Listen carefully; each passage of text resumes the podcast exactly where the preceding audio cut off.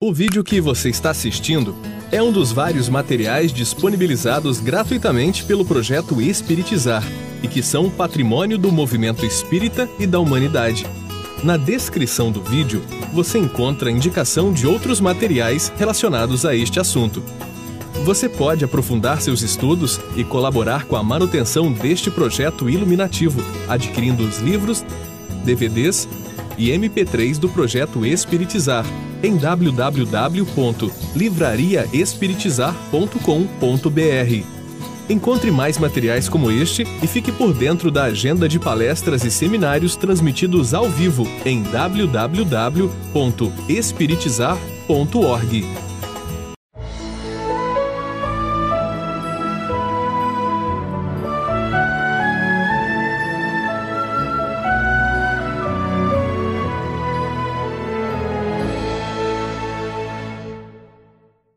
Temos uma pergunta aqui.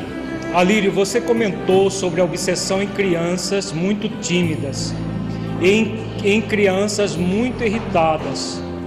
Falou também sobre o fato de apenas cerca de 5% da população do mundo não ser obsidiada. Com isso, dá-se a entender que deve haver uma perfeição de personalidade para se considerar uma pessoa não, que uma pessoa não está obsidiada ou ainda pelo fato de você apontar 95% da população do mundo como pessoas obsidiadas, entende-se que estar obsidiado é uma condição natural dos seres encarnados, isso confere?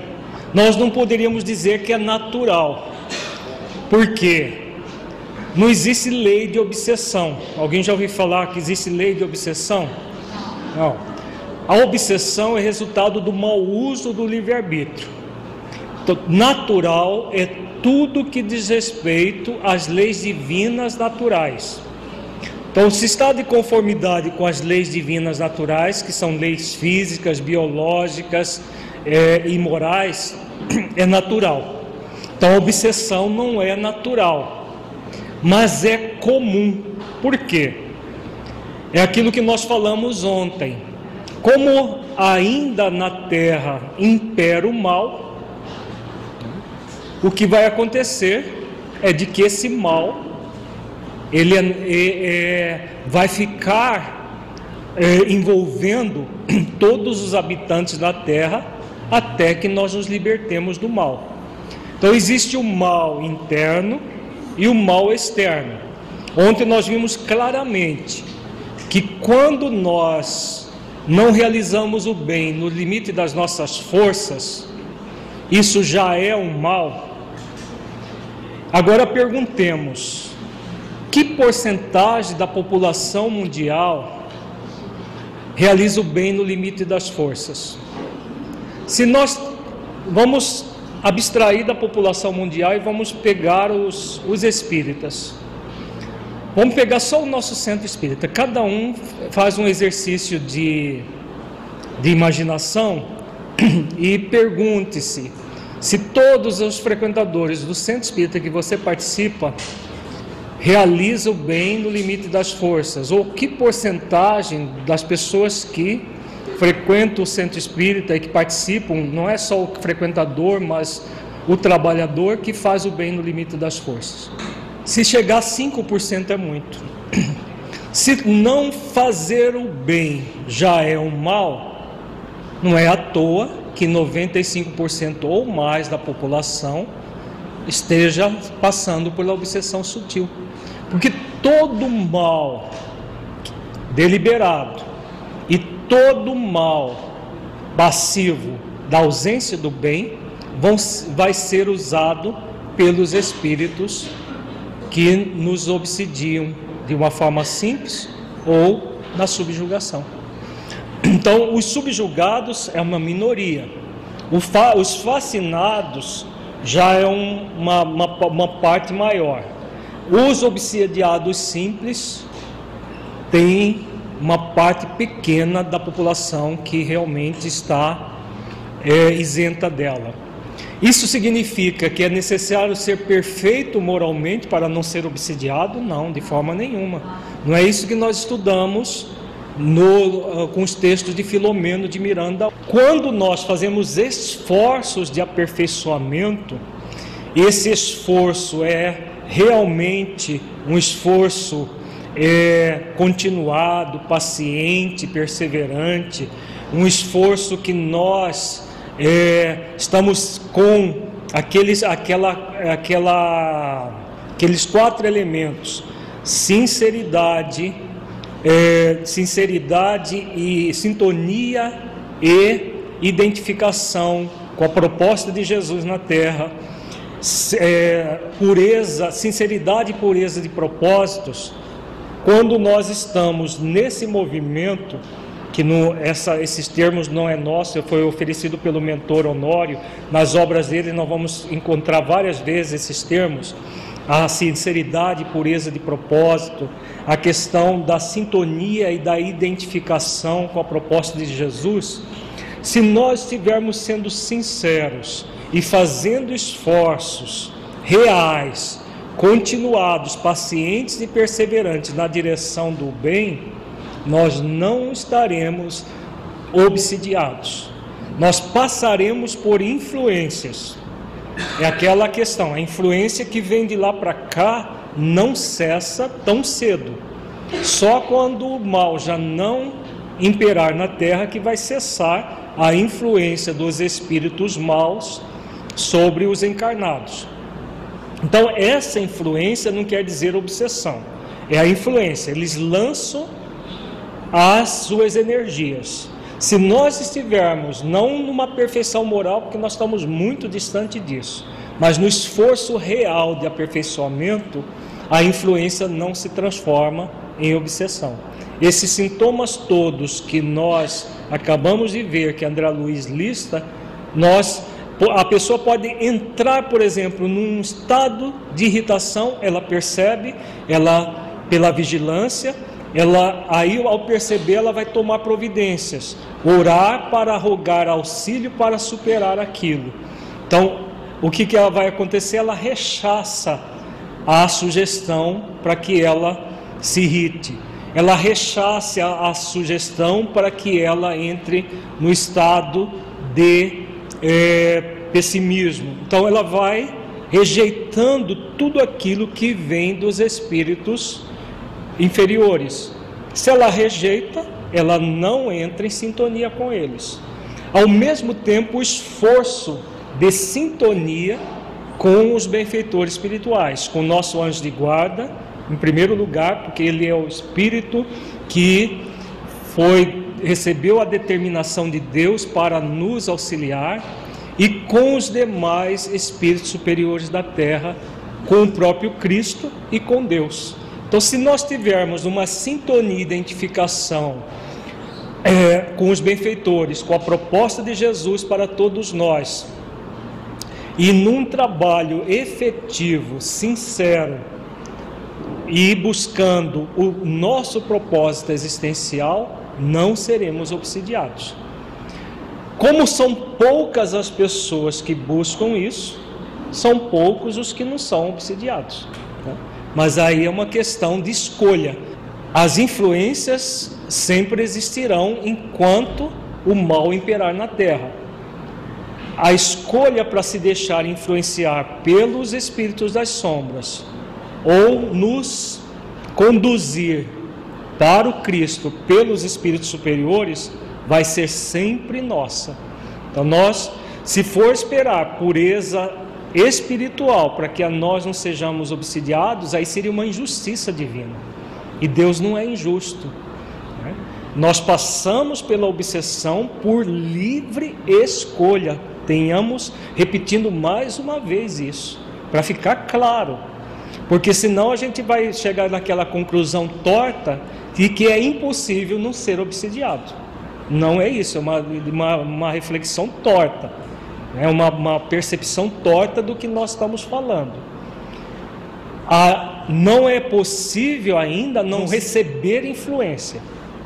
Ser obsidiado ou influenciado, sutil como o André Luiz coloca, é por nossa conta sempre. É por nossas escolhas. Nós estamos escolhendo ser as vacas para que os espíritos possam vampirizar. Então, esse termo que o custódio, o Saquarema usa, deve ficar assim como uma âncora para nós. Porque com certeza ninguém quer ser vaca para ser sugada todo dia por espírito obsessor. É só lembrar, você está no movimento de irritação, eu quero ser vaca, eu quero ser gente. Né? Só uma dica, eu quero ser vaca, eu quero ser gente. Se começou a ter um, um, um pensamentos pessimistas, eu quero ser vaca, eu quero ser gente. Né? Usando o termo do custódio Saquarema, que ele foi uma vaca de espíritos vampirizadores a vida inteira. Então, se nós queremos ser gente que vai ao encontro do Cristo cósmico, que nos chama já há muito tempo, tomemos tento e façamos os esforços. Se queremos ser vaca, não, fazemos, não façamos nada, só deixar acontecer o que está acontecendo e vamos levando a vida, e aí vamos ser as vacas para que os espíritos se refestelem com as, suas, com as nossas energias e no final nós vamos estar dando depoimento igual o custódio Saquarema, né? para outras pessoas não fazerem o mesmo que nós. O que um pai pode fazer, um pai e uma mãe, né? Podem fazer quando percebe influência no filho orar por eles, né? é, sobretudo educá-los para uma vida cristã, sobretudo. Né? Para que nós eduquemos os nossos filhos para uma vida cristã, é preciso que nós nos eduquemos para também ter uma vida cristã. É o que poucos pais querem fazer hoje em dia a maioria não se ocupa dos seus filhos, tornando-os órfãos de pais vivos, como Joana de Ângeles, esse é um termo de Joana de Ângeles, nas suas obras. Órfãos de pais vivos, porque educar dá trabalho. E como a maioria é amigo da pre, né, da preguiça, então a gente deixa para depois. Ontem uma pessoa veio nos passar depoimento de uma pessoa que ele conhece e que dá para os seus filhos de 7, 8, 9 anos, meninos, playboy, para que eles aprenderem as coisas da vida, jogos violentos de videogame para que eles aprendam as coisas da vida. Né? E a pessoa se diz cristã. Né? Não é espírita, mas se diz cristã. Então, muitos pais espíritas estão nesse rol também. Talvez é, façam alguma coisa, mas não daquilo que a consciência pede deles, de educar os seus filhos com base nas concepções cristãs. Né? É um verdadeiro desafio no mundo como nosso, superficial, educarmos os nossos filhos dessa forma. Porque o mundo lá fora da nossa casa chama o tempo todo para o contrário, para uma vida superficial, para uma vida de obsidiados. Né? Mas é um desafio possível de ser realizado se nós fizermos nas nossas vidas. Porque se os pais não fizerem na vida deles, os filhos não terão aquilo que os pais nem se dão. Né? Nós só podemos dar ao outro aquilo que nós nos damos. Então, tudo que nós trabalhamos até agora serve para os pais, porque se eles forem quase obsidiados ou obsidiados sutis, como André Luiz fala, o que, que poderão dar? Darão aquilo que tem: irritação, raiva, né? é, agressividade. Né?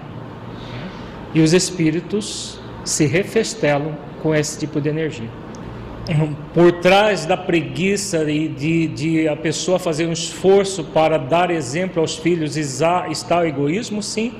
O egoísmo e o orgulho são os pais de todos os vícios, está lá no livro dos Espíritos. Né? A pessoa tem tempo para outras coisas, mas não tem tempo para os filhos. Né? Colocar filho no mundo é fácil, é só fazer sexo. Educá-los numa concepção cristã é trabalhoso. Né? É muito trabalhoso. Muito, muito trabalhoso.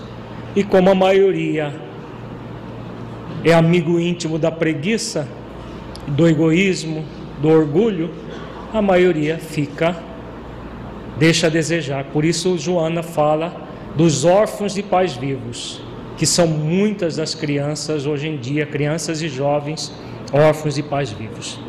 Vejamos agora uma, obsessão devido a condicionamentos do passado espiritual.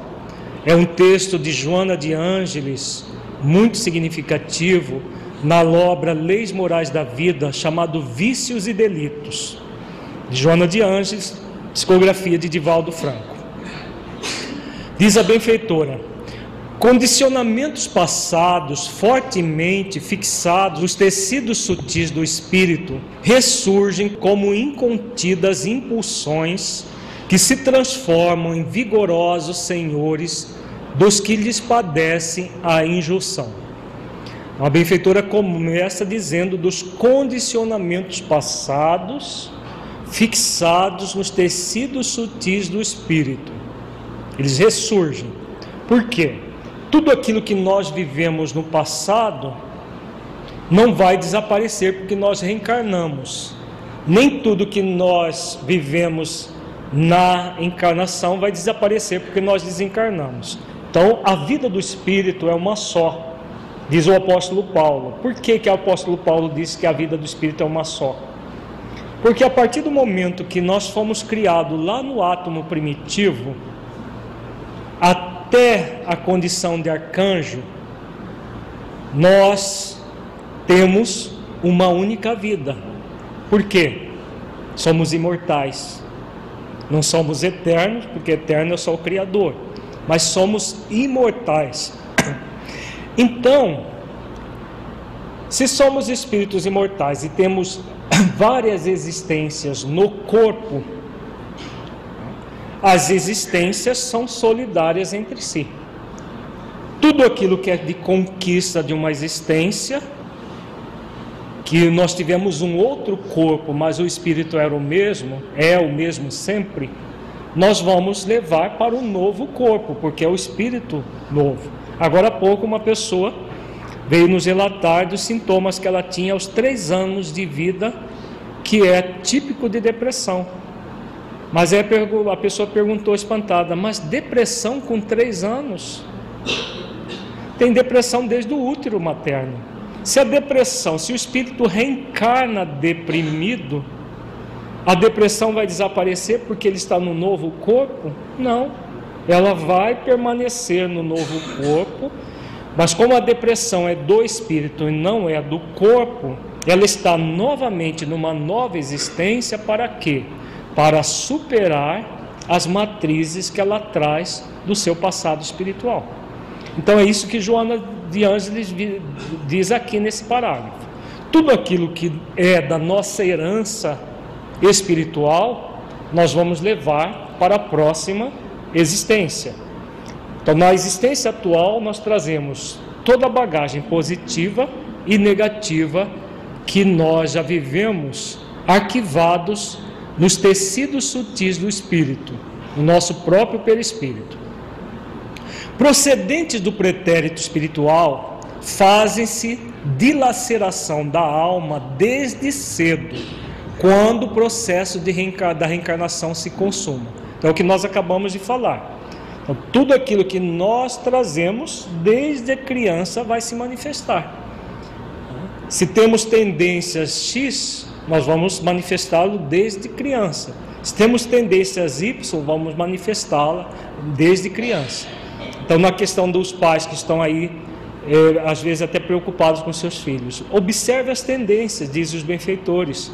Ao observar as tendências, você tem o que fazer para corrigi-las, né, para educar os seus filhos. Mas para que os pais possam perceber, é necessário que eles percebam também as dele, para, num processo de autoconhecimento, eles ajudarem os filhos no autoconhecimento também. Constituem imperiosos tormentos que aparecem reiteradamente, dominam e destroem os seus êmulos. né, as pessoas que os têm. Então, imperiosos tormentos, diz a benfeitora, tudo que nós trazemos no nosso passado, formam as paisagens lôbregas do mundo moral da criatura humana. Então, as paisagens sombrias dentro de nós, no nosso mundo moral.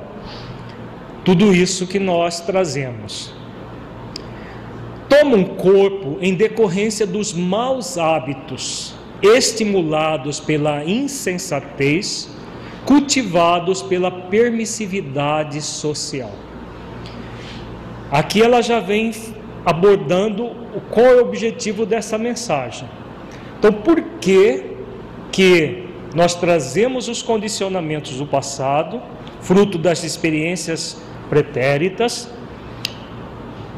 ao mesmo tempo estamos no novo corpo, com o objetivo de nos moralizar. Mas como vivemos numa sociedade permissiva, superficializada, obsidiada, coletivamente, o que vai ser mais estimulado em nós? Os próprios maus hábitos. Por que, que o, o planeta de expiações e provas não é de regeneração ainda? Porque na regeneração todo mundo quer o bem. Como nós temos muito mal, tudo isso que nós temos no planeta de regeneração, ou é expiação, ou vão ser as provas que somos convidados a realizar.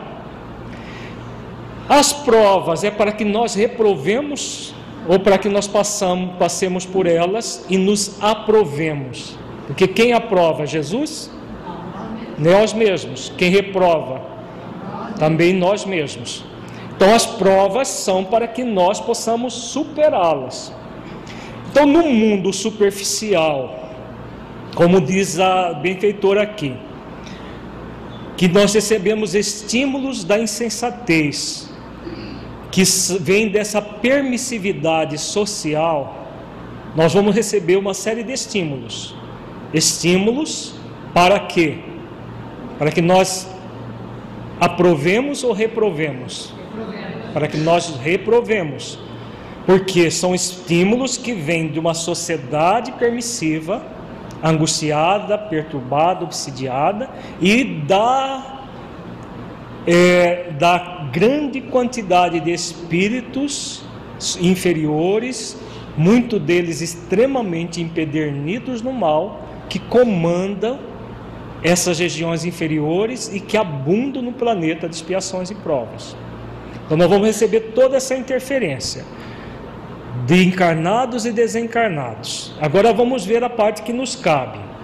Assumem aspecto inocente e se incorporam à personalidade, tornando-se uma segunda natureza que absorve os recursos superiores da vida, culminando por se viciar e vencer os que derrapam na sua inditosa direção. O processo é sutil então, se é sutil, vamos lembrar da fala do Honório ontem.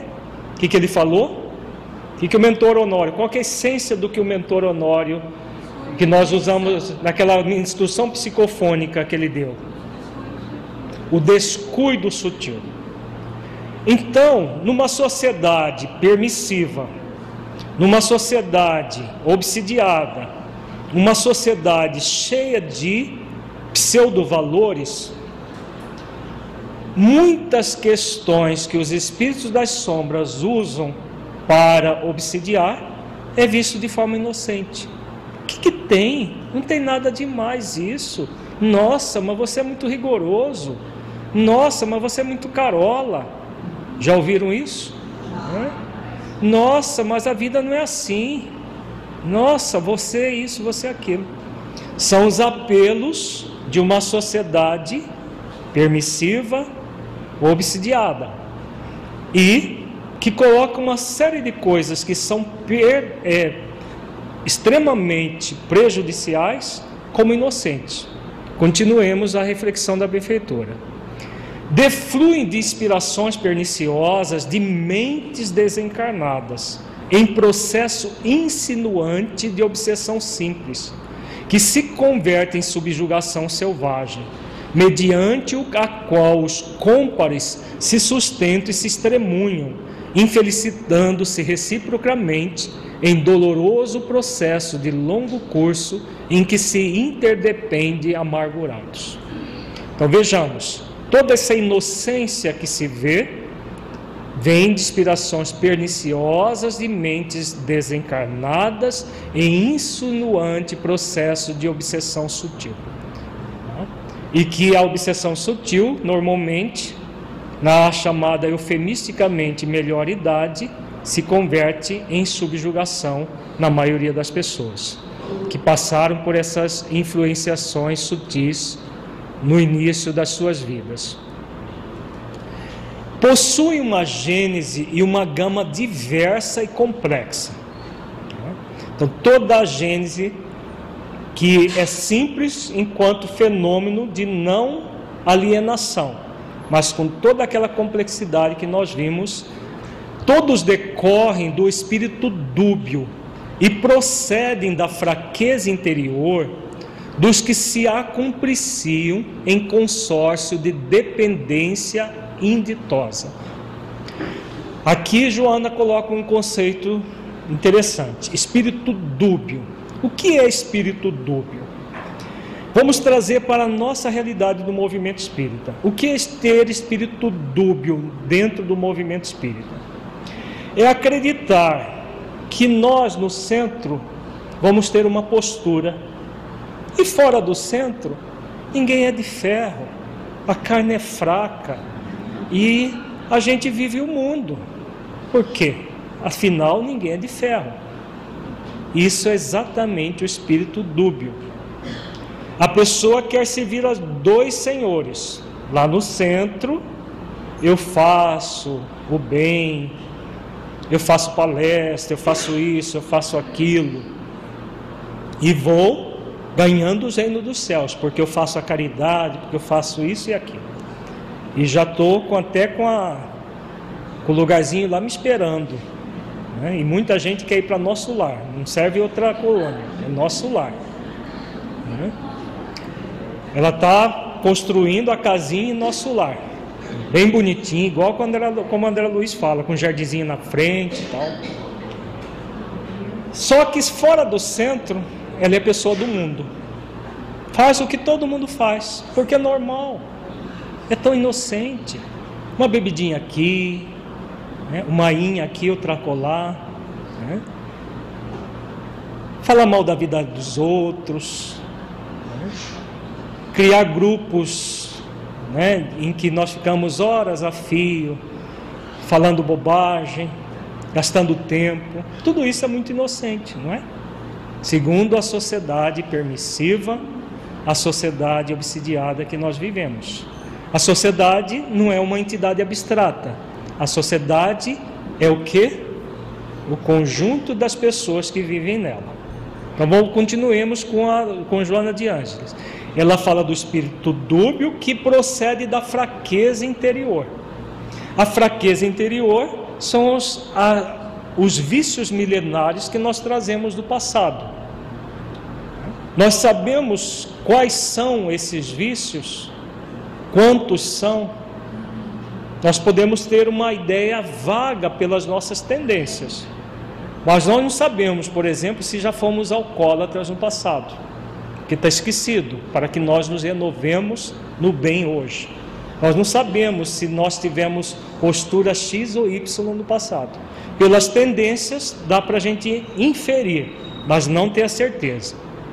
Continuemos aqui. Floresce pestilenciais na alma, na mente e no corpo. São paixões dissolventes que envenenam com tenacidade em programática segura. Vejamos paixões dissolventes que vão nos envenenando paulatinamente, com tenacidade. Gruda e não. Só lembrar da cola tenaz. Gruda e não larga de nós. É aquela, aquele convite. Vejamos o que a benfeitora diz. Seja sob qual aparência os descubras em ti, não lhes des trégua. Ela fala de outra forma aquilo que André Luiz já falou no, no, naquela mensagem anterior. Né? Para que a pessoa faça um esforço para se libertar da, da obsessão sutil. Não lhes dê tréguas. Aí agora ela vai começar a colocar uma série de situações inocentes. A mentira inocente, estimulada, transforma-se um dia numa calúnia bem urdida. Tem gente que acha que é impossível viver sem mentir. É? Usa eufemisticamente a palavra mentira branca, como se existisse mentira preta, né? Até racista na hora da mentira. A mentira branca são as inocentes. As pretas são as mentironas. Ser mentira não é inocente. Porque o que, que o mestre dos mestres nos recomenda? Conhecereis a verdade, a verdade vos libertará. Ele nunca falou, de vez em quando uma mentirinha não faz nada, não tem nenhum problema.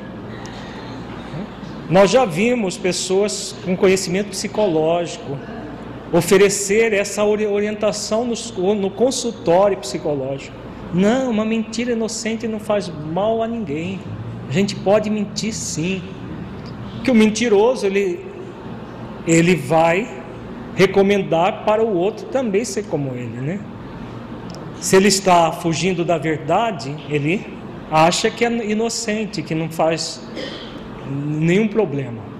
Então, a mentira inocente um dia pode se tornar a calúnia bem urdida e a pessoa se afogar nela.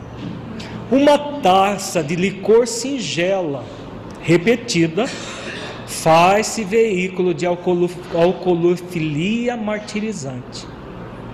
Aqui a benfeitora fala dos inhos e das inhas, né? Então, hoje há uma, uma apologia do vinho, porque o vinho é uma maravilha, porque o vinho protege o coração, porque o vinho é isso, porque o vinho é aquilo. As indústrias riem à toa com essa falácia que se prega em nome do vinho. Né? Um vinhozinho aqui, um vinhozinho acolá, daqui a pouco o fígadozinho vai estar cheio, impregnado de álcool o coração vai estar uma maravilha e o fígado empedrado, cirrótico, de um inho aqui, outro acolá. É interessante a questão da bebida alcoólica, porque que a gente fala dos inhos e das inhas. O ser humano, ele tem uma tendência a o auto-engano muito forte. Todo mundo sabe que a bebida alcoólica é prejudicial. Todo mundo sabe. Ela, inclusive, é uma dependência química que é a porta de entrada para outras drogas mais pesadas. E muita gente tem uma tolerância, a sociedade que nós vivemos tem uma tolerância com o álcool assustadora. Recentemente, a revista Veja publicou uma reportagem muito interessante sobre o alcoolismo da adolescência. Tem adolescente com 12, 13 anos já alcoolista, alcoólatra, e começa onde? Dentro das próprias casas. Na sala de muitas casas, inclusive de muitos espíritas, tem no lugar de honra o bar com taças reluzentes, com garrafas bonitas, dos inhos e das inhas. Porque, eufemisticamente, a pessoa não toma cerveja, ela toma cervejinha. Uma cervejinha é inocente. A pessoa não toma uma cachaça, é uma cachaçinha. Ela não toma um vinho, é um vinhozinho. Ela não toma um uísque, é um uisquinho. É, é interessante a nossa língua, né? Que ela permite o diminutivo. Tem línguas como o inglês, não tem como ter o. Você pode, você pode pôr o little na frente e aí fica o pequeno uísque. Mas aí não fica muito engraçado, né? Mas no português, no espanhol, né? Que eu tenho o ito, no português nós temos o inho. O esquinho não é nada demais, é inocente. um licorzinho, né? como ela, ela, diz aqui, uma taça de licor.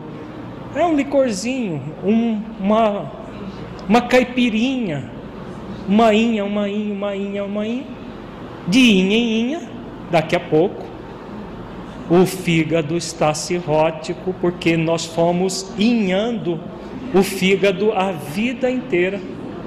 Né? E tem gente que acha que deve tomar vinho todos os dias. O vinho já tem o vinho até sem diminutivo, né? Interessante. O vinho, o vinhozinho. Tem gente que acha que deve tomar vinho todos os dias para proteger o coração.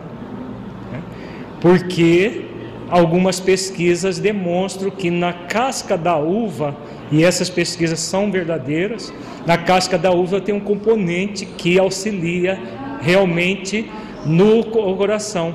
Mas é na uva, não é no vinho. É na uva. O suco de uva que não tem álcool tem o mesmo componente, sem a embriaguez dos sentidos e sem a, a cirrose que vai tomando conta do fígado com o tal do inho lá. Então, a benfeitora coloca, né? Nós temos toda uma bagagem espiritual. Quem garante que nós não temos alcoolismo no passado? Se nós mergulharmos na humanidade, na história da humanidade, nós vamos ver que a apologia do álcool já vem de muito e muito tempo. Então, se nós temos as tendências do passado, é isso que a benfeitora está colocando preservemos-nos. Preservemos-nos mantendo a nossa mente lúcida. Com a nossa mente lúcida, já é trabalhoso se libertar do processo de influência espiritual. Imagina com a, a, a mente com os inhos e as inhas, deixando a gente meio assim. Não, mas eu não bebo para cair. Não precisa beber para cair. Basta beber para ficar meio meio down, né? E aí down é muito mais fácil do espírito que bebe junto conosco. No livro Sexo e Destino, Moreira sentado na sala da casa lendo o jornal, de repente bate aquela vontade do inhozinho, do isquinho. Aí ele, 10 horas da manhã, o uísque. Ah, mas não vai fazer mal nenhum. E foi lá, encheu o copo e tomou. André Luiz, juntamente com o benfeitor, estava juntos lá na sala, observando e numa tarefa de ajuda. O espírito se justapôs aqui na garganta e tomou a dose junto com ele. E interessante, a Luiz faz até a referência. Ele instalou a garganta. E o Espírito fez a mesma coisa na dimensão espiritual. Então, percebe-se o processo da influência e a vaca vai lá e faz exatamente o que o Espírito quer. Né? Então, é a vaquinha que é vampirizada. Aí ele vai faz o que o espírito quer e o espírito o usa.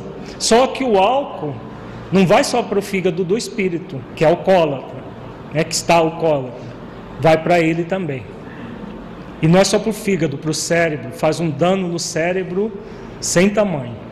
Um delito moral momentâneo, aceito com naturalidade, abre as portas da dignidade à corrupção. Olha como interessante. O corrupto grande lá hoje, onde ele começou? Roubando uma coisinha aqui, fazendo uma coisinha ali. É inocente, não tem nada demais. Matar serviço é emprego público mesmo, é o governo, é. Não tem nada demais eu entrar meia hora mais, mais tarde, sair meia hora mais cedo, seja no emprego público, seja no, no privado. Não tem nada demais, todo mundo faz, é assim mesmo. Já ouviram isso? Já pensaram isso? Não preciso, não preciso falar para sermos autênticos. Não tem nada demais. Não tem nada demais. É só hoje. Muitos problemas surgem quando a gente fala é só hoje. Um processo aqui e acolá, repetido às vezes, aceito com naturalidade, se torna, abre as portas da dignidade à corrupção. Uma traiçãozinha só hoje. Depois eu não faço mais. Aí hoje se repete, se repete, se repete, se repete. Ser severo nos teus compromissos morais, nas tuas relações sociais, impondo-te elevação e austeridade. Com fora de moda está aí essas palavras da benfeitora, né? Severidade, elevação, austeridade, isso é coisa para carola. Aí entram as falas do custódio lá, né? Você é jovem, jovem tem que aproveitar a vida. Nossa, você está na fase que você precisa ganhar dinheiro. Não, deixa essas coisas para depois. Né? Isso se repete sistematicamente numa sociedade como a nossa e se repete dentro de nós. Então, não há como servir a dois senhores. Se queremos estar seguindo as pegadas do Cristo, ir ao encontro do Mestre cósmico das nossas vidas, só existe um caminho: severidade com os compromissos morais. Em todas as relações conosco e com o nosso próximo impondo-nos elevação e austeridade. Eu escolho esse caminho e eu vou nessa direção. Não há espaço para obsessão se nós fizermos essa escolha. Um descuido, uma concessão e se estabelecem os vínculos inditosos. Olha o descuido sutil que Honório falou. Ela, ela coloca aqui. Então, descuidemos sutilmente, é inocente, não faz mal nenhum, é assim mesmo. Todo mundo faz, porque você não. Aí a gente descuida sutilmente, concede sutilmente e estabelecemos vínculos que vão nos gerar infelicidade. Podemos? Podemos. Nos convém? Não. Nós tivemos uma orientação de um do, do mentores do projeto Espiritizar a respeito daquilo que se chama núcleo das intenções. Todos nós, quando estamos realizando uma atividade qualquer, qualquer ação nossa, nós temos aquilo que se chama intenção positiva. A intenção positiva é um um princípio que vem da essência divina que somos. Todos nós somos criados imagem e semelhança do Criador. E como nós somos imagem e semelhança do Criador, na essência nós somos luz, na essência nós somos amor, nós temos impulsos positivos sempre na essência. O que acontece é que a partir dessa desse primeiro impulso que tem sempre uma intenção positiva, nós vamos contaminar com as chamadas intenções secundárias. As intenções secundárias já têm a ver com o nosso ego, as questões egóicas da vida, que tudo isso que nós estamos trabalhando, que gera o processo obsessivo, são exatamente as questões egóicas. Então a pessoa tem uma intenção positiva, mas logo em seguida vem uma série de intenções secundárias que são inadequados. Por isso, descuido. Você concede aqui achando que não tem nada demais. Há um pensamento que não há nada demais, que é assim mesmo, que está tudo bem. Porque há um impulso nosso do bem. Só que, como eles, nesse núcleo das intenções, aquela água pura e cristalina que vem do núcleo das intenções, da essência divina, é poluída por água de esgoto, algo semelhante à água de esgoto, que é aquilo que nós desejamos, mas que nós não deveríamos, que vem da dubiedade que ela coloca inicialmente. Então, quando nós agimos dessa maneira dúbia, querendo servir a dois senhores, nós contaminamos os processos.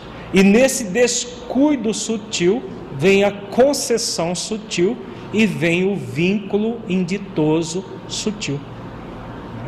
Porque nós nos afastamos do essencial, nós nos afastamos da essência divina que somos e das leis divinas presentes na nossa consciência. Ao nos afastar, descuidados, nós concedemos e nos vinculamos de uma forma sutil e que vai nos gerar infelicidade. Tá? Então, é uma realidade que está aí. Por isso, a, é fundamental a superação da dubiedade. Porque essa intenção secundária que vem a partir da. É depois da intenção primária, da, da, da intenção positiva, que é primária, que vem da essência, vem dessa dubiedade. Não, eu posso agir assim e posso agir assado ao mesmo tempo. Eu posso ser sincero em algum momento e em outros momentos eu posso mentir. Não há nenhum problema, todo mundo faz. Então a pessoa vai entrando nessas concessões e se vinculando inditosamente. Morigeração e cuidado deves manter, mesmo que os outros se favoreçam com maior soma de liberdade, a fim de preservar-te das artimanhas dos vícios e delitos que trazes do ontem, que podes adquirir hoje e que estão fáceis por toda parte. Então a mentora aqui coloca de forma muito clara, então, morigeração é a mesma coisa que moralização. Então, moralização e cuidado nós devemos manter. Né? O cuidado identificados com o propósito existencial que trazemos. Os outros são os outros. Se as pessoas bebem e estão muito bem, como elas dizem, é um problema delas. Se elas mentem e falam que estão muito bem, mentindo, problema delas, não é nosso. Se as pessoas estão vivendo, como ela diz a benfeitora aqui, maior soma de liberdade, envolvidos nas artimanhas dos vícios e delitos, porque está muito fácil hoje uma série de licenças morais, né? adulterar, está cada vez mais fácil. Antes era só os homens, praticamente as mulheres ficavam reclusas. Quando havia um adultério feminino, era quase que notícia de jornal. Hoje está de igual para igual, praticamente. Né? Muitas se lançam e fazem até propostas, elas mesmas. Os homens nem se falam. Então, tudo isso é aquilo que a benfeitora diz aqui. Podes adquirir hoje que estão fáceis por toda parte. Então, nós trazemos vícios milenares. Existem os vícios que estão na moda por aí. Então, para recuperar, para trazer de volta os que são do passado e adquirir outros, basta o descuido, basta não fazer nada, basta ficar vivendo como todo mundo. Mas nós não somos convidados a viver como todo mundo. O cristão deve ter o compromisso de ser diferente. No mundo de pseudos cristãos, de pseudos religiosos, de religiosos materialistas espiritualistas, nós espíritas somos convidados a sermos verdadeiramente cristãos. E ser cristão não é fugir do mundo, é estar no mundo sem sermos mais um, como diz a benfeitora, nesse mundo de vícios e delitos. Somos convidados a nos preservar dessas artimanhas, fazendo esforços continuados, pacientes e perseverantes. Para isso é preciso ter a coragem da fé, porque ser cristão de verdade, como aqueles do primeiro século, hoje no século 21, é muito desafiador. Porque no século I até o terceiro século, nos 300 anos de cristianismo real que nós tivemos, o cristianismo era perseguido, e os cristãos eram lançados às feras nos circos romanos, colocados nas fogueiras, crucificados. Isso que aconteciam com os primeiros cristãos, aqueles realmente fiéis à mensagem de Jesus. Hoje todos nós somos convidados a sermos fiéis à mensagem de Jesus. Para ser fiel no século 21 é tão desafiador quanto nos primeiros séculos, com a diferença que os nossos corpos não são mais destruídos.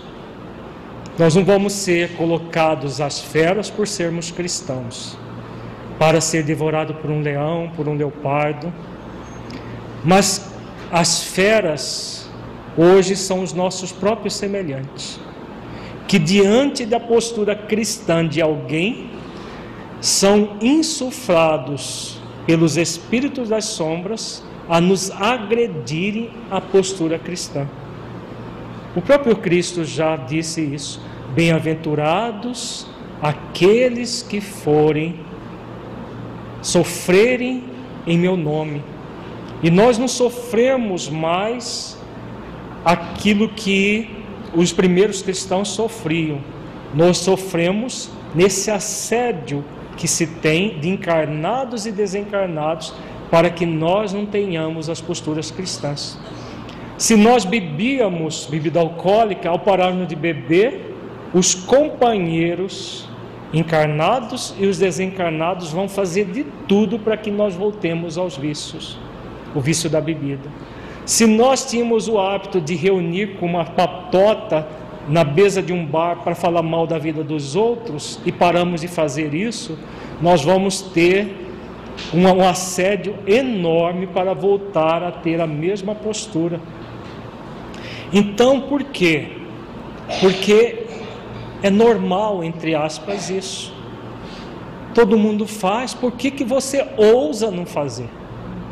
Então é necessário a coragem, porque muitos, para não se sentirem um ET no meio de tanta gente que faz, volta a fazer, ou nem deixa de fazer, porque o que vão pensar de mim? Vão pensar que eu estou ficando carola, então a pessoa nem deixa de fazer, ou volta a fazer porque a pressão que vem de fora, de encarnados e desencarnados, a pessoa não tem a coragem da fé de sustentar. Então não tenhamos dúvida, todos nós espíritas somos convidados hoje a sermos verdadeiramente cristãos. Não dá para servir a dois senhores. Atitude dúbia, no centro, na federação, eu sou de um jeito, lá fora eu sou de outro jeito, não é válido. Podemos até fazer, mas não nos convém. Porque se os que não têm conhecimento, como esse que nós estamos vendo aqui, vão ser responsabilizados por tudo aquilo que fizerem, porque as próprias consciências os convidam a fazer diferente, nós somos, nós seremos duplamente responsabilizados. As agravantes vão ser muito grandes. Porque, ao mesmo tempo que nós temos a consciência que todos nós trazemos, nós temos o conhecimento para que sejamos fiéis à consciência.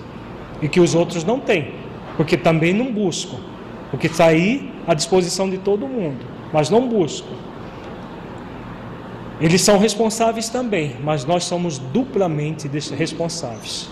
Então, movimento dúbio não é próprio para o cristão espírita no século 21.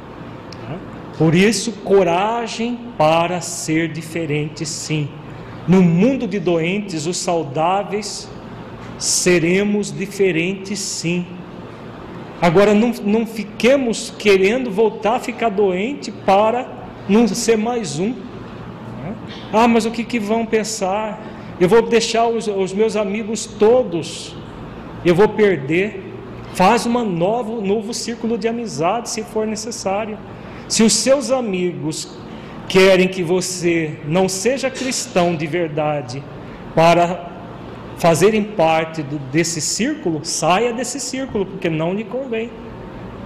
Está lhe fazendo mal, não lhe convém.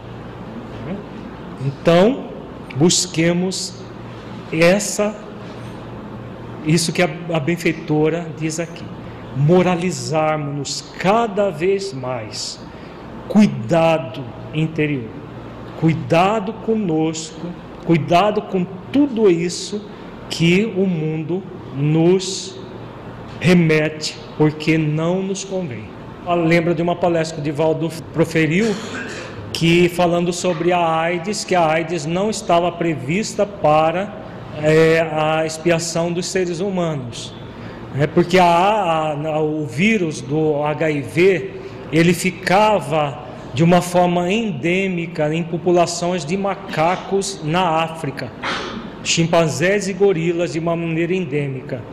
E como que ele foi introduzido na espécie humana? Por relação sexual de seres humanos com os chimpanzés e com as, os gorilas. Né? E essas relações sexuais inocentes, entre aspas, trouxe um vírus que estava presente já no mundo animal e que deveria ficar ali para a espécie humana, gerando toda a, a mortandade, todo o processo que nós vivemos hoje.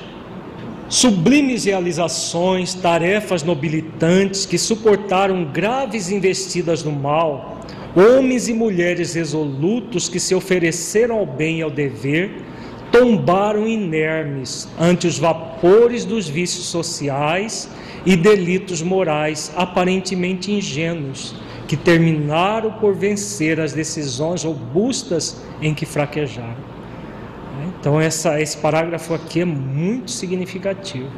Então, ela, ela não está falando de qualquer um, ela falando de homens e mulheres resolutos, que antes de encarnar se ofereceram para trabalhar pelo bem, cumprindo o dever consciencial dentro do propósito existencial. E que com essas facilidades do mundo tombaram inermes ante os vapores dos vícios sociais, delitos morais aparentemente inocentes mas que de inocentes não tem nada. Vigia e prescruta teus sentimentos. Então, vigia, ora. Né? Observe o que está acontecendo dentro de você para não cair nessas tentações. Se descobrires tendências e inclinações, não adies o combate, nem te concedas pieguismo significativo também. Se nós percebemos tendência, inclinação a uma determinada situação, busquemos superar. Não nos concedamos pieguismo. A carne é fraca. Ah, mas é muito, é muito difícil. Isso é pieguismo. Podemos usar esse desculpismo conosco, mas não nos convém. Luta e vence-os de uma vez arrebentando os elos mantenedores da viciação e dos delitos, a fim de lograres o êxito que persegues, anelas e necessitas. Aqui a benfeitora é bem incisiva, né? luta, vence-os, arrebente-os. Todo o processo de viciação e de delito não é ah, será que eu dou conta? Será que eu sou capaz? Isso é pieguice. É o esforço. Eu quero me libertar disto e ninguém pode me obstaculizar a não ser eu mesmo. Então, se eu quero, eu posso, eu consigo, eu sou capaz e eu mereço superar. Voltemos à questão do, da obsessão durante o sono e estados de devaneio. Nós vamos estudar agora a mensagem Obsessão Oculta de Dias da Cruz também, daquele mesmo médico homeopata que nós estudamos a, a, a mensagem Alergia e Obsessão. Essa daqui foi publicada no livro Vozes do Grande Além. Também são instruções psicofônicas recebidas por Francisco Cândido Xavier. Diz o Dr. Dias da Cruz: qual ocorre a matéria que se transforma incessantemente ao impacto de raios múltiplos nos reinos inferiores da natureza, o espírito se adensa na sombra ou se sutiliza na luz, sob o império dos raios mentais que elege para combustível de suas emoções mais profundas. Aqui eles falam dos raios mentais que nós já refletimos ontem sobre eles, aqueles fatores R reportamos-nos a semelhantes considerações para salientar o impositivo de nossa vigilância em todos os estados passivos de nossa alma. Porque através da fantasia e do sono, nos identificamos muitas vezes de modo imperceptível com os pensamentos que nos são sugeridos pelas inteligências desencarnadas ou não que se afinam conosco e se não nos guardar, guardamos na fortaleza das obrigações retamente cumpridas, caímos sem dificuldade nas malhas da obsessão oculta. Então, o que, que ele está querendo dizer aqui? Com duas questões. O sono fisiológico, nós já comentamos bastante ontem, o quão importante é o sono do corpo para que o espírito possa se restabelecer. Então, os espíritos vão atuar, gerando perturbação no sono, produzindo estados de insônia, de sono hipnótico. Então, eles vão usar de, a, os artifícios que, são, que eles veem que são mais adequados para o nosso processo obsessivo. Aí tudo aquilo que nós vimos sobre o sono deve estar sempre em mente. Como que eu acordo de manhã? Como eu estou?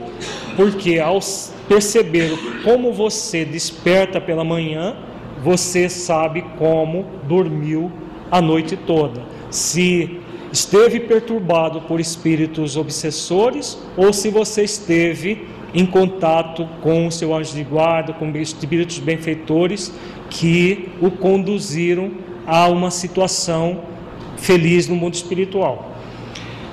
A outra questão que ele coloca aqui é a questão do devaneio. O devaneio é aquela fantasia que nós ficamos vitalizando em nós uma série de pensamentos. Tem a ver com aqueles pensamentos negativos, os negativismos que nós trazemos. Muitas vezes nós vamos dormir com esses pensamentos na mente. Outras vezes nós, durante o dia, ficamos com a mente vagando, nesses estados de devaneio. Tem gente que chega a ficar horas a fio, sem fazer nada, só devaneando, achando que ela está só ela com ela mesma. Mas na verdade ela está com outras mentes que estão ali é, projetando pensamentos hipnóticos para que ela caia em armadilhas que vão gerar muitos prejuízos para ela. E como ele diz aqui, esses, essa captação dos pensamentos não é só de, de, desencarnados, pode acontecer também com encarnados, porque existe obsessão sutil de encarnado para encarnado. Tá? Porque nós, nós, ontem nós falamos, nós vamos trabalhar a obsessão clássica, mas tudo que nós estamos falando para a obsessão clássica, que é de desencarnado para encarnado, é válido entre encarnados. Entre encarnados, o que, que acontece? essas sugestões sutis são dadas pelos nossos amigos. Nós acabamos de falar a possibilidade na mensagem de Joana. Se nós tínhamos uma determinada postura e paramos de ter aquela postura, o que, que vão fazer aqueles que eram comparsas, que eram cúmplices conosco daquela postura? Cúmplices das coisas inocentes, por exemplo, do falar mal da vida dos outros, do da, da bebida chamada social. Eles vão tentar nos chamar de volta. Isso é obsessão de encarnado para encarnado. As influências que nós vamos captar. E vão ser insuflados esses encarnados por outros desencarnados. Então, o tempo todo nós vamos estar envolvidos por essas sugestões, os pensamentos, como ele diz aqui, os pensamentos que nós, nos são sugeridos pelas inteligências desencarnadas ou não. Ah, o que nós vamos fazer com essa sugestão, essas sugestões diz respeito ao nosso livre-arbítrio. Né? Então, como ele disse, se nós não nos guardarmos na fortaleza das obrigações retamente cumprida, cumpridas, caímos sem dificuldade nas malhas da obsessão oculta, obsessão sutil ou obsessão silenciosa, que é a mesma coisa. Transformando-nos em agentes da irresponsabilidade e da cegueira do espírito, por despenharmos-nos inconscientemente em desequilíbrios imanifestos cujos resultados somente se expressarão mais tarde, pelos princípios de causa e efeito, nos torturados labirintos da patogenia, patogenia obscura em nosso campo individual. Né? Então, nós vamos cada vez mais na direção do abismo até nos precipitar nele, se não despertarmos a tempo. Lembremos-nos assim de que se obsedado confesso é alguém armado pela aflição e pelo sofrimento para o combate às forças da treva, a vítima da obsessão oculta quase sempre a loucura mascarada de bom senso, acarretando por onde passe desastres e problemas morais para si e para os outros. Interessante esse termo que ele usa aqui. É a loucura mascarada de bom senso. Né? Então nós temos aí grande parte da população, aliás, a maior parte da população mundial, vivendo numa loucura mascarada de bom senso. Inclusive até no, na mídia, né, nos, nos, meios artísticos, as pessoas vivem falando, mas isso é uma loucura, e uma loucura, tudo é uma loucura, e é mesmo. Né? Só que eles nem percebem que a loucura, diferente da forma, porque eles usam como uma gíria de coisa boa.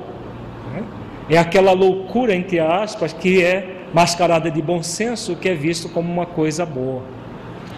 É por esse motivo que, convidando-vos ao nosso permanente programa de oração estudo nobre, de fraternidade e serviço constante, a fim de que estejamos, estejamos sob a regência das sugestões de cima, encerramos nossas breves anotações rememorando as inesquecíveis palavras do apóstolo Paulo, no versículo 14 do capítulo 5 de sua carta aos Efésios: Desperta, ó tu que dormes, e levantando-te dentre os mortos, o Cristo te esclarecerá.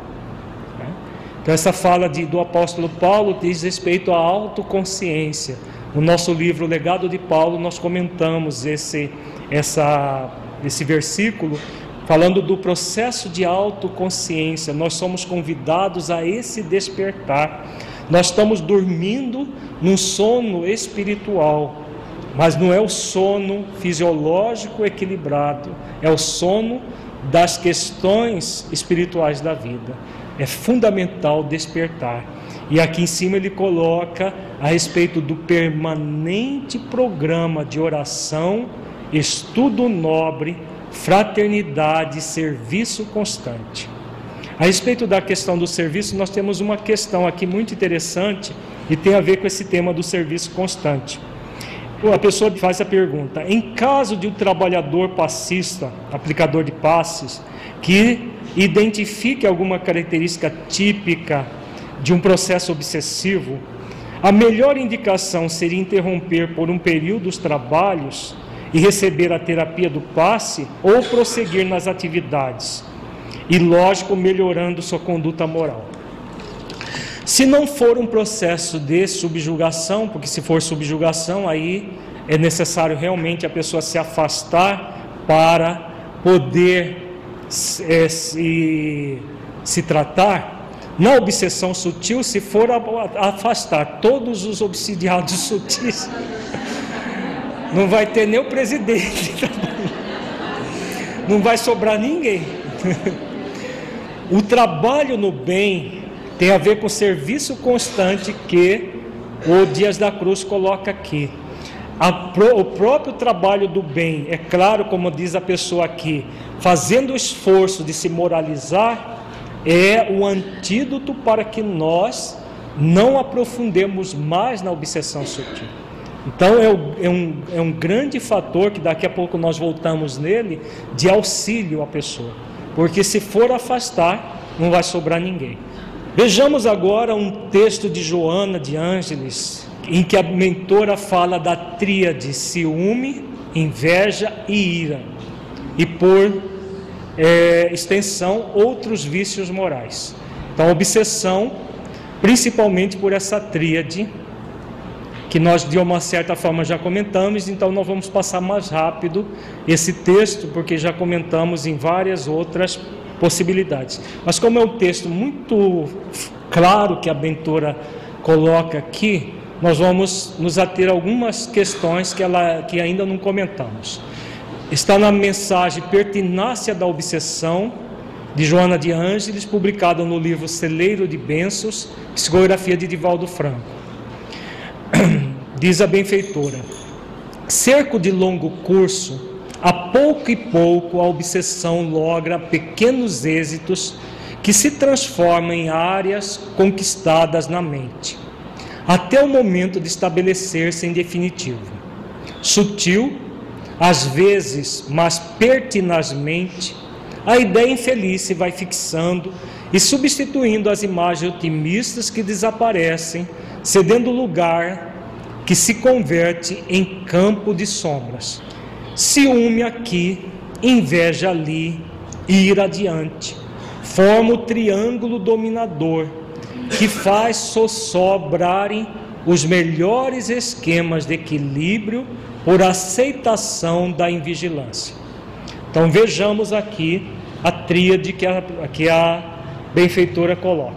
Ciúme, ciúme é aquele movimento em que nosso começamos a desconfiar do, de alguém, pode ser um familiar, pode ser um cônjuge, pode ser um namorado, pode ser qualquer pessoa, que nós desconfiamos que não está nos oferecendo tudo aquilo que nós merecemos e que oferece para outras pessoas aquilo que não nos oferece. Então isso se chama ciúme. Como nós vivemos numa sociedade doente, tem gente que acha que não é possível viver sem ciúme. Inclusive até estimula. Não, se você não tiver ciúme é porque você não ama. A, a inversão de valores chega nesse nível, como se amor fosse posse, retenção. Então, se você não sentir ciúme, se a outra pessoa, por exemplo, tem, é, tem pessoas que o seu cônjuge, o seu namorado não pode ter nem amigos do, do, do, do sexo oposto, porque a pessoa se arma de um ciúme violento e aquele é dela e ninguém tasca. Pode ser até de outro, de, de, de outro, o amigo de outro do mesmo sexo, mas do, da, do, do sexo dela de forma nenhuma. Exatamente porque há uma confusão entre amor e posse possessividade. Então, ciúme tem a ver com egoísmo. A pessoa egoísta, egocêntrica, ela se acha no direito de ter exclusividade sobre o afeto do outro. Não pode a outra pessoa ter afeto por outros, é só dela. Ninguém verbaliza isso diretamente, mas o ciúme é exatamente a prática disso. A inveja tem também a nascente no egoísmo. A inveja é aquele movimento, aquele sentimento em que a pessoa admira determinada situação que está acontecendo com o outro. Mas como ela, é ela está num movimento que a Amélia Rodrigues chama de pigmeu, como ele ainda é um pigmeu moralmente, o que, que ele faz? Invejando a outra pessoa que está crescendo, que tem é, melhores condições do que ela, o que, que ela faz? Ela inveja, querendo que o outro perca aquilo que ela não tem. Então a inveja não é querer o do outro, é querer que o outro perca, que o outro não tenha aquilo que a pessoa não tem. Como ela está nessa posição pigmeia em relação à vida pequena, né, pigmeu aquele povo de pequenininho lá da África, então ela está nessa posição, ela quer que todo mundo fique aqui embaixo junto com ela.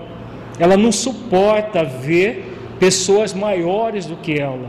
Então ela quer fazer com que todos estejam, se ela tiver caído, ela quer que todo mundo esteja caído. O que, que é isso senão a causa do processo obsessivo? Nós não vimos ontem que os espíritos obsidiam porque eles sentem inveja daqueles que estão felizes e eles querem que todos sejam infelizes. Então existem invejosos desencarnados, existem invejosos encarnados que ao nutrir sentimento como ciúme e inveja, se associa a outras mentes que vão utilizá-los dentro de uma forma sutil para o prejuízo de muita gente. A ira nós já comentamos bastante, a mesma coisa que a irritação, que a raiva, já comentamos bastante sobre isso. Gera todo um estado de agressividade que termina por destruir o próprio agressor. De quando em quando irrompe em crise que passa, deixando, porém, lamentáveis vestígios, como desgaste emocional, cansaço físico e mental improcedentes, amargura ou excitação. Repetindo-se com frequência, substitui os períodos de paz pelos da inquietação, sendo os estágios de harmonia breves pausas, no tumulto da quase permanente insatisfação e irascibilidade. A questão da ira, só comentando que a pessoa ciumenta e invejosa era se ira contra as pessoas que são é, o objeto da sua inveja e do seu ciúme, e gerando sempre um círculo vicioso de ciúme, inveja e ira. E isso vai gerando todos aqueles é, prejuízos que nós já vimos ontem e hoje de manhã, produzindo inclusive processos depressivos, processos de ansiedade generalizada, porque, como diz Joana aqui, os estágios de harmonia são breves pausas, quando existem, porque na maioria das vezes a pessoa está num processo de inquietação. Porque imaginemos a pessoa o tempo todo focada fora e num estado de insegurança enorme, do ciúme, de uma tortura íntima pela inveja do outro que o outro tem e ela pensa que não tem ou não quer se esforçar para ter e numa ira devido a isso tudo. Imaginemos a inquietação que gera, a desarmonia que gera na pessoa. Nem sempre a obsessão se instala de chofre. Quando tal ocorre, o processo de fixação tem procedência em larga faixa de tempo, conseguida imperceptivelmente. Mentes comungam com mentes que se lhes assemelham. Espíritos sintonizam com espíritos que lhes são afins. Pessoas sincronizam com pessoas em que se comprazem. Quando se cultiva azedume e se dá guarida às suspeitas, ocorrem colheitas de desespero como de infelicidade. Justo recorrer-se à terapêutica preventiva, quanto possível, e percebendo-se instaladas as matrizes obsessivas, mister desdobrarem-se sérios esforços, pois o problema urge na sua gravidade, exigindo procedimento de largo porte e imediata decisão. Enfermidade perigosa a obsessão gera desgovernos lastimáveis e dores lancinantes, difíceis de serem catalogados ou descritos. Então aqui ela coloca alguns elementos né, que nós já estudamos também, mas todo esse processo deve ser evitado com a terapêutica preventiva. Prevenir é melhor que remediar sempre. As vidas passadas reaparecem na presente em expressões várias, como através daqueles que deixaste na retaguarda, graças ao mau caráter que te era peculiar. Ressurgem como cobradores os que foram tuas vítimas. Conhece-te como és e não como desejas ser. Por isso não creio nos teus propósitos, senão quando, quando os testificas por meio de honestas atitudes superiores e que te afervoras em e cujos propósitos vitalizas. Então aqui ela coloca também uma questão importante que os espíritos vinculados a um passado delituoso conosco, ele não vê como nós gostaríamos de ser, mas como nós somos. Se nós temos esse movimento dúbio, eles sabem de tudo isso. Então, só vamos conquistá-los para um bem comum, como ela diz aqui, com honestas atitudes superiores. Quando tudo que nós fizermos for é, real, honesto e não dúbio, aí realmente há, há o movimento deles se aproximarem de nós e se eles querem permanecer conosco por algum vínculo do passado, eles se modificam. É assim que os processos verdadeiros de desobsessão ocorrem. Né? O caso exemplar é o caso do Máscara de Ferro, que aconteceu com o nosso Divaldo, que está registrado no livro O Semeador de Estrelas. O caso de obsessão, que Divaldo, de, de obsessão não, de influência espiritual sutil que ele passou durante 30 anos e que conquistou o espírito pelo seu movimento na direção do bem e o espírito acabou cedendo e se tornou amigo dele. São pertinazes os fomentadores das obsessões, conquista-os através das ações elevadas. Não desguarida desse modo as impressões nefandas no recesso do teu espírito. Reage com todas as forças à maledicência, à inveja, ao ciúme, à ambição, às paixões, em suma, perturbadoras. Vigia a língua dos momentos infelizes, a fim de que não te arrependas tardiamente. Então a benfeitura aqui vem falando, né, para que nós realmente tomemos consciência e não nos deixemos levar pela maledicência, pela inveja, pelo ciúme, pela ambição, pelas paixões de modo geral.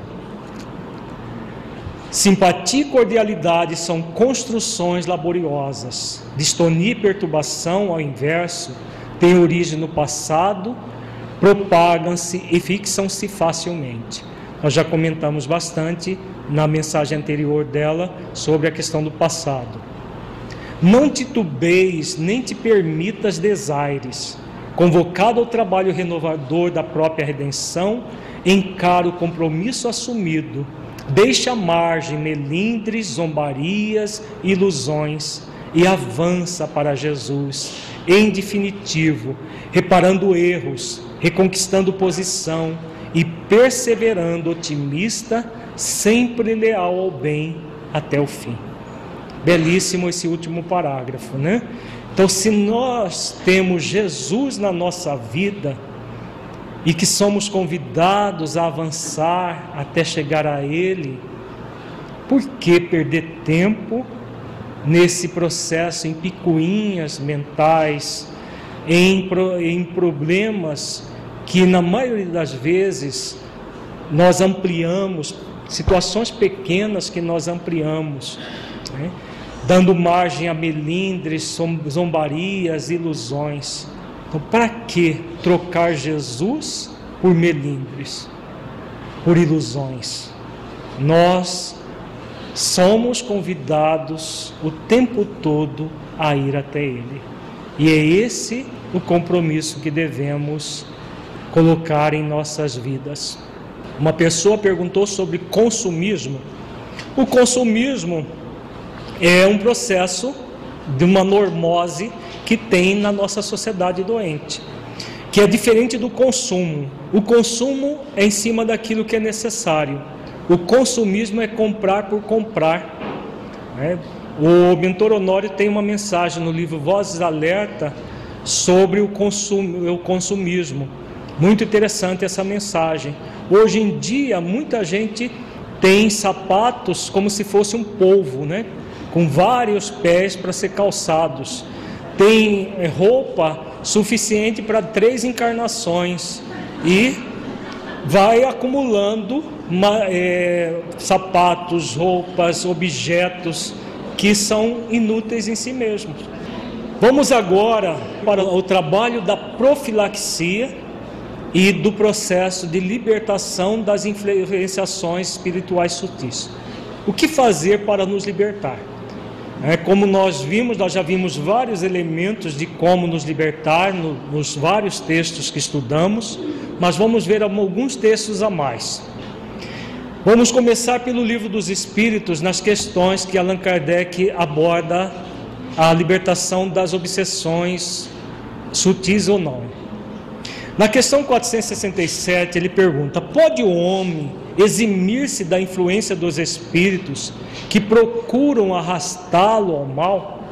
Então, nós podemos nos libertar dessas influências? Vejamos a resposta: pode, visto que tais espíritos só se apegam aos que, pelos seus desejos, os chamam, ou aos que, pelos seus pensamentos, os atraem. Então, tudo aquilo que nós vimos desde ontem não são os espíritos que geram obsessão. Eles apenas aproveitam os nossos desejos e os nossos pensamentos que os atraem. Na questão 468, renuncio às suas tentativas, os espíritos cuja influência a vontade do homem repele, que querias que fizessem? Quando nada conseguem, abandonam o campo. Entretanto, ficam à espreita de um momento propício, como o gato que tocai o rato. Olha que, que, que imagem forte que eles colocam. É aquilo que nós falamos, a influência de lá para cá não cessa nunca. Se nós fizermos esforço daqui para lá, nós libertarmos, nós nos libertamos. Só que não é uma liberdade para sempre, só com um único esforço. A liberdade para sempre é um esforço continuado, paciente, perseverante, diariamente, 24 horas por dia. Por quê? Ele nos deixa momentaneamente, mas fica de tocaia, esperando a mínima vigilância para vir vir com toda a força para cima de nós. Essa é a realidade. Como eles dizem aqui, como o gato que tocai o rato e na hora que ele menos espera é abocanhado lá no gogó. 469. Por que meio podemos neutralizar a influência dos maus espíritos? Então, uma pergunta muito clara, né? Como que nós vamos neutralizar toda essa influência que recebemos? praticando o bem e pondo em Deus toda a vossa confiança.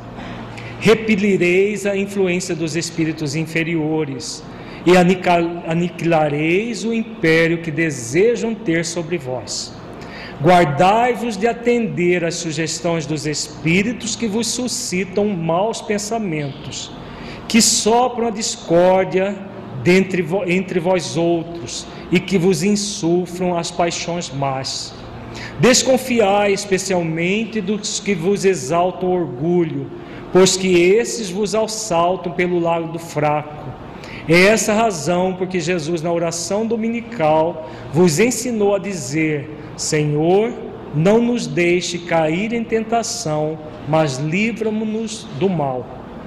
Então a mensagem aqui dos benfeitores nessa resposta é muito clara. Somente na direção do bem é que nós podemos nos afastar da tentação do mal. E não é com desejo, simplesmente, ou com repetição de palavras de forma puramente maquinal, é pelo esforço no bem e um trabalho efetivo nessa direção. Na questão 475, pode alguém por si mesmo afastar os maus espíritos e libertar-se da dominação deles? Então a pessoa por ela mesma pode se libertar?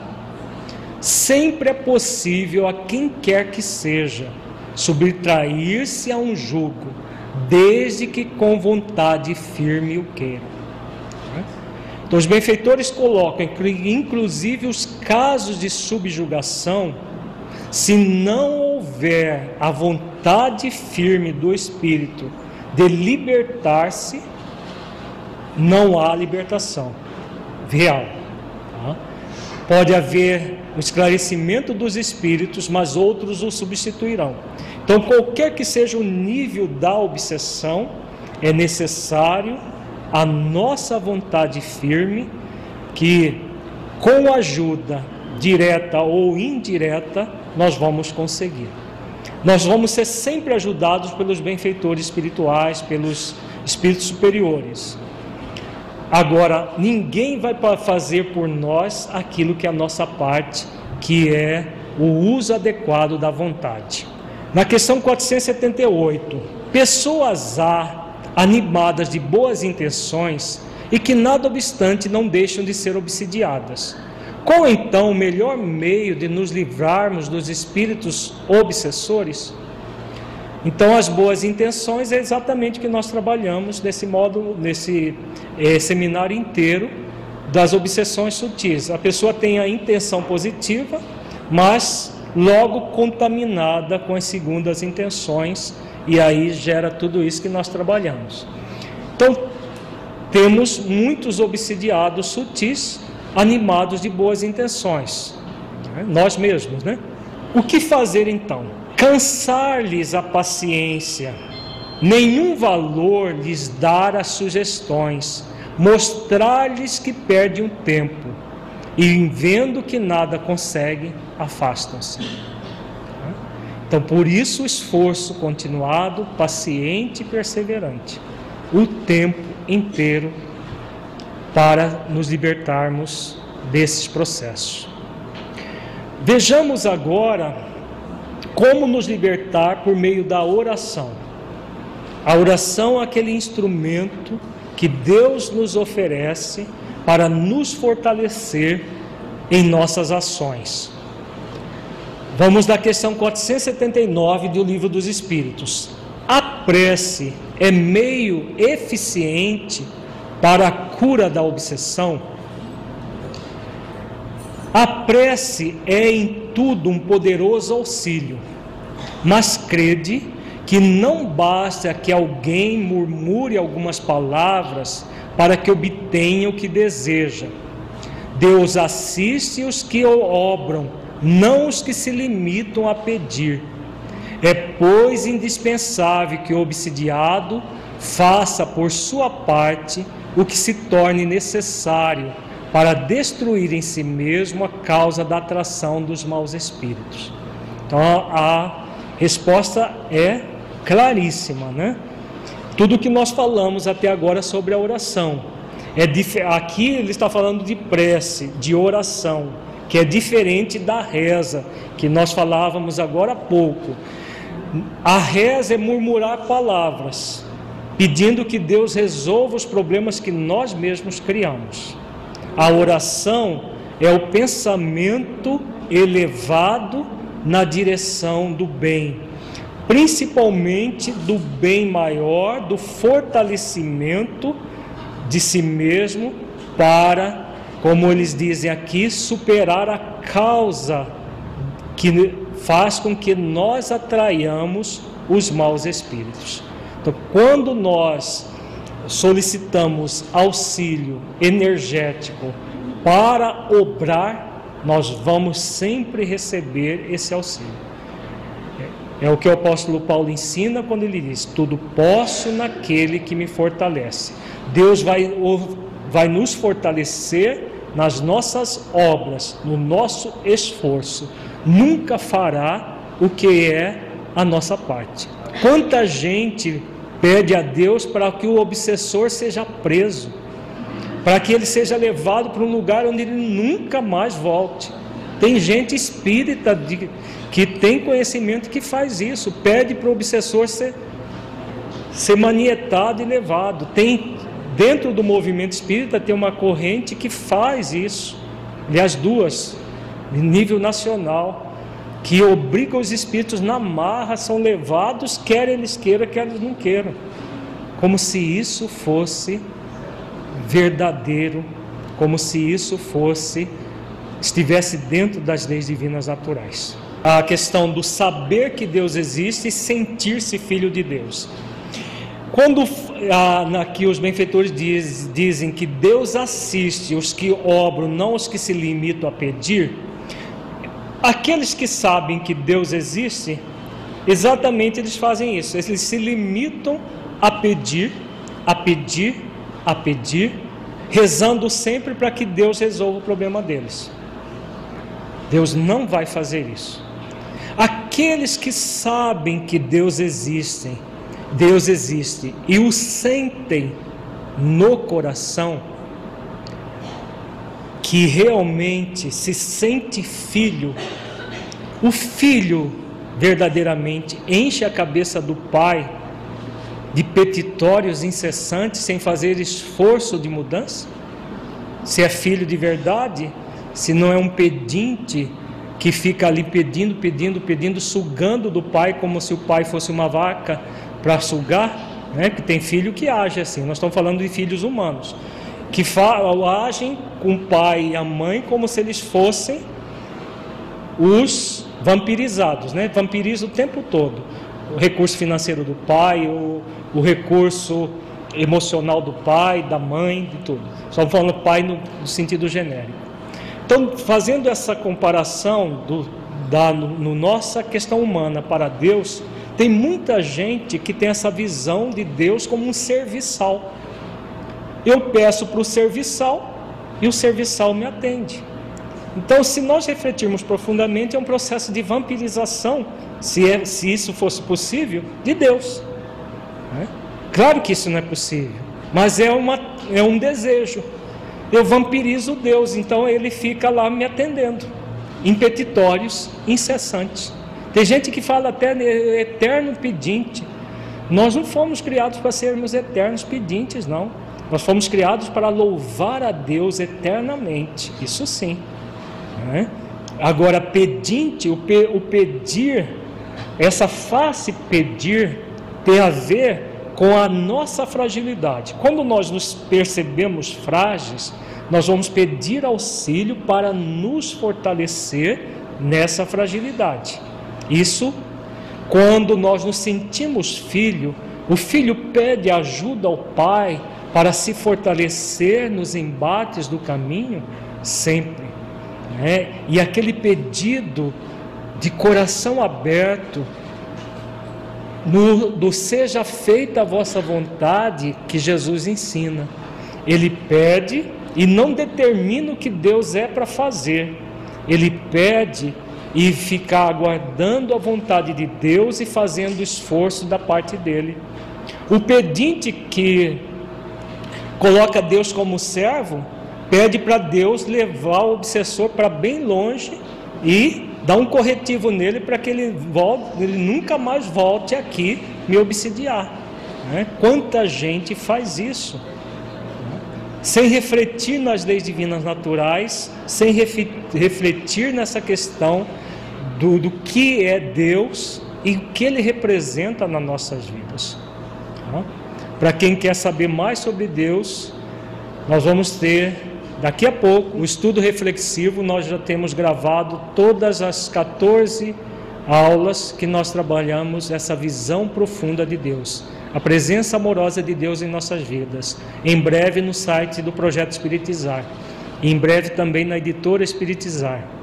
Vamos focalizar o papel da oração no processo obsessivo a partir de um texto registrado no livro Tormentos da Obsessão, nas páginas 231 e 289 a 291. É um texto de Filomeno de Miranda, nesse livro Psicografia de Divaldo Franco.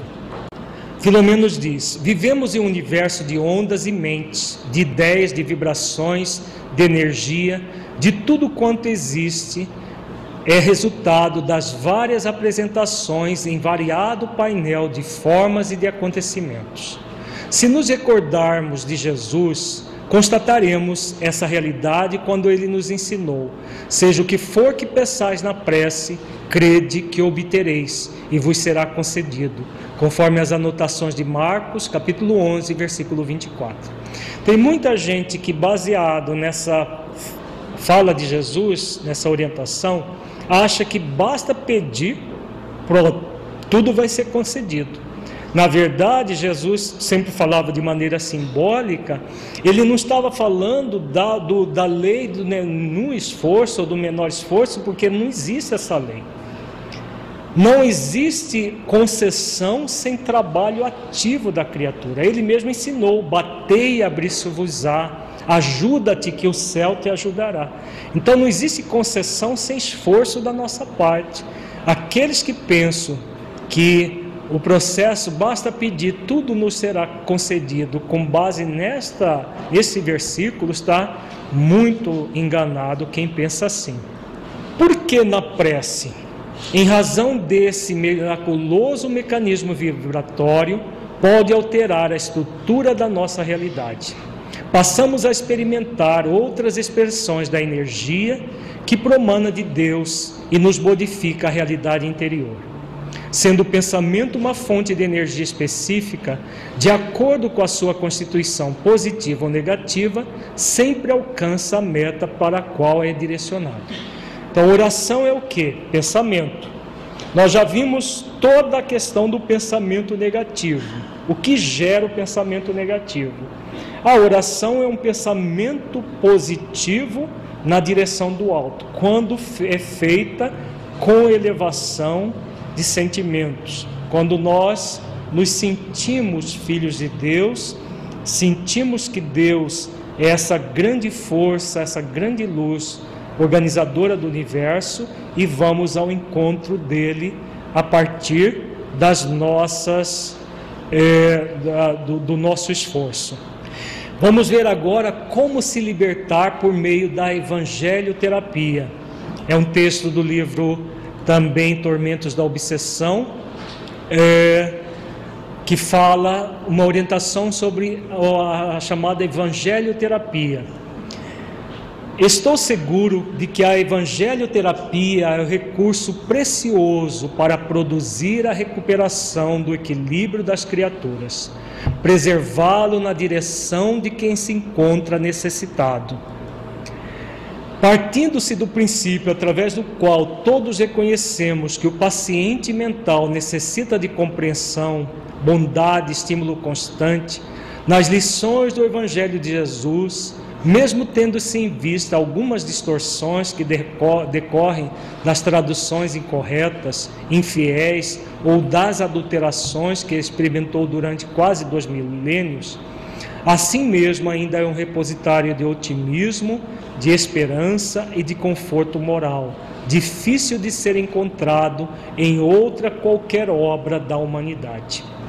Então é o Evangelho de Jesus, salvo essas essas questões que ele coloca de traduções imperfeitas, de adulterações, mas na essência ele é o grande repositório de sabedoria para a humanidade e realmente de profunda ação psicoterapêutica. No nosso livro Psicoterapia à Luz do Evangelho de Jesus, nós colocamos o quão terapêutico é o Evangelho a partir de orientações da mentora Joana de Ângeles. E todos nós devemos utilizar do Evangelho como recurso, não como muita gente usa o Evangelho como um amuleto. seja o Evangelho segundo o Espiritismo, seja o Evangelho no original. Na hora que sente apertar, lê o Evangelho em voz alta, achando que lendo em voz alta os espíritos vão sair desbaforidos com medo do Evangelho. Tem muita gente no movimento espírita que faz isso, usa o Evangelho como um amuleto. Na verdade, pessoa, nós devemos meditar sobre o conteúdo do Evangelho, seja o Evangelho eh, do, dos quatro evangelhos dos, dos evangelistas Mateus, Marcos, João e Lucas, ou do Evangelho segundo o Espiritismo, que é uma síntese para todos nós. Mas ao ler, podemos ler em voz alta? Podemos, até para que os espíritos que pode ser que não ouçam, mas como nós vimos ontem, até os nossos mais secretos pensamentos, os espíritos sabem, será que uma leitura silenciosa eles não vão captar? Captam também. Então não há necessidade de ler em voz alta. Tem muita gente que fala, se não ler em voz alta, os espíritos não vão ouvir o que está lá no Evangelho.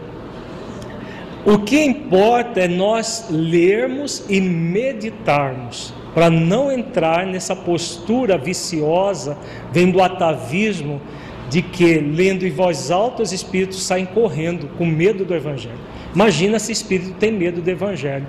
Né? Eles não tinham medo de Jesus, muitas vezes afrontavam Jesus, né? tentavam afrontar, né? porque eles não conseguiam, claro, né? porque não era possível, mas quantos diálogos tem lá no Evangelho deles tentando afrontar Jesus? Vai ter medo de uma simples leitura do Evangelho? Né? O que nós devemos é meditar no Evangelho e modificarmos-nos moralmente. Aí sim, as influências não vão acontecer na nossa vida. A respeito do núcleo das intenções, ao ler o Evangelho, fazer o contraponto entre o que está no Evangelho o núcleo das nossas intenções, observando as intenções secundárias e nos libertando dessas intenções secundárias, indo ao encontro daquilo que é essencial em nós, isso que nos transforma no bem, isso que gera os benefícios que vão nos dissociar das mentes que fomentam o processo obsessivo. Só assim. Como se libertar por meio da transformação interior pela vivência dos postulados cristãos?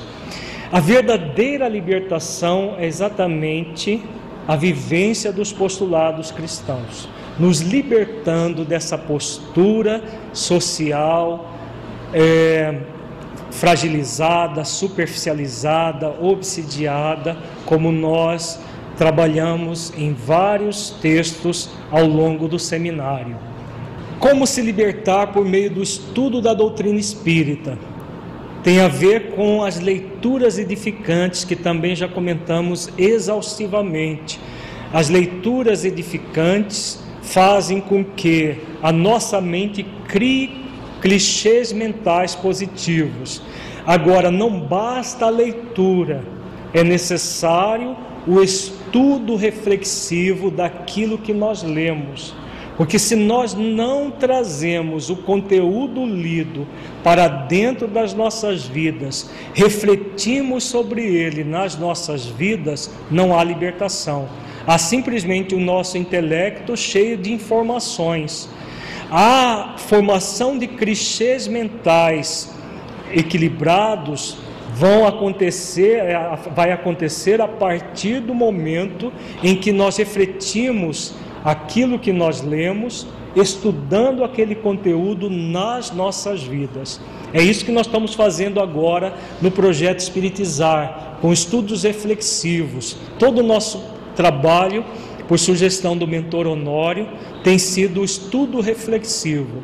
Trazer a reflexão, porque é na reflexão que nós abrimos campo para sentir aquilo que sabemos e ao sentir nós vivenciamos aquilo que faz, sabemos, formando novos clichês mentais salutares que nós nos vão, vão nos conduzir cada vez mais ao equilíbrio.